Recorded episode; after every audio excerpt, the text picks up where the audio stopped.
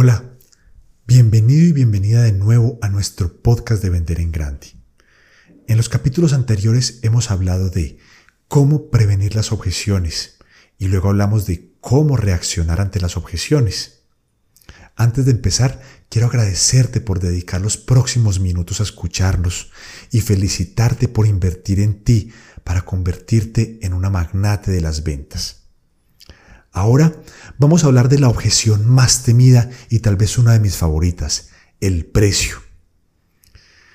En todos mis años, la excusa más común que he escuchado en todos los vendedores a nivel mundial es la siguiente.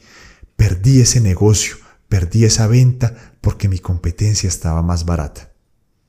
Yo también he perdido negocios por precio, pero después entendí que no perdía los negocios por precio, sino porque no era capaz de comunicar suficientemente bien mi propuesta de valor. Ahí está la diferencia y eso es lo que vamos a hacer hoy. Vamos a construir los pasos y voy a construir en ti la capacidad de trabajar la objeción más temida, la objeción del precio. Tu cliente está buscando valor y seguramente tu producto es más costoso porque ofrece más valor.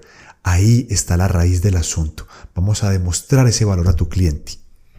Entonces, ¿qué hacer cuando mi cliente está inclinado hacia la competencia porque siente y porque percibe que su producto es más barato? Tres pasos. Primero, realiza una matriz de, comparación. Esa matriz de comparación va a ser la clave para hacerle entender a tu cliente cuál es el valor. Pero ojo, no debes hacer esa matriz de comparación basada en las características de tu producto. Nada de eso. Tienes que hacer esa matriz de comparación basada en los beneficios que tu cliente recibe. Ahí está la clave.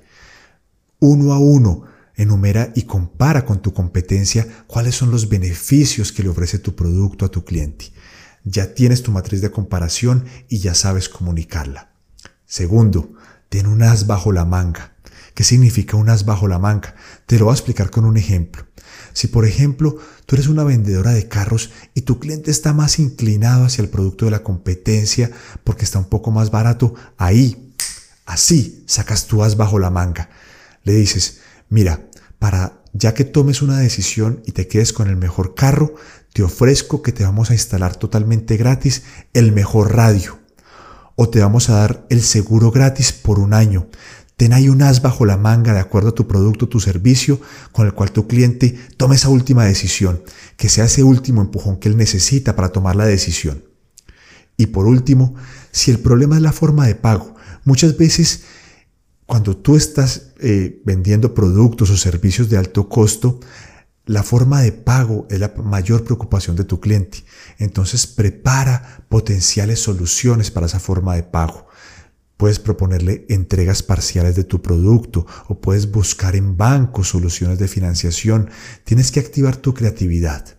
Entonces ya lo sabes. Primero, construye tu matriz de comparación basada en los beneficios. Segundo, ten un as bajo la manga o inclusive varios haces bajo la manga, que cuando llegue la objeción del precio y tengas que ayudar al cliente a darle ese último empujón, inmediatamente saques tu as bajo la manga. Y por último, prepara opciones de pago. Ayúdale a tu cliente a encontrar soluciones si el tema, si su preocupación es el pago. Ya tienes tres claves para enfrentarte a la objeción del precio.